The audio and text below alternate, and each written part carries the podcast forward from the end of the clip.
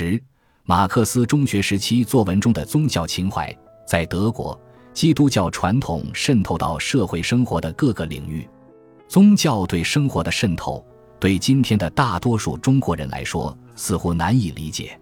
人是文化存在物，人在文化中成长，生命在文化中生成，文化是构成生命的重要组成部分。在生命成长的过程中，人被深深地打上文化的烙印，文化塑造人的性格，生成人的内心世界、精神结构。一个民族、一个地域的传统文化乃至生活习俗，深深地烙印在人的成长过程中，影响其生活的方方面面，积淀于人的灵魂深处。马克思的成长过程就是如此。他于1818年出生在莱茵省特里尔城，这里是摩斯尔区的首府。这座古老的城市。到处是教堂、小礼拜、修道院、修士会、神学院，宗教氛围浓郁。这一切仿佛都在诉说着那里的人们在过去和当时过着何等虔诚的宗教生活。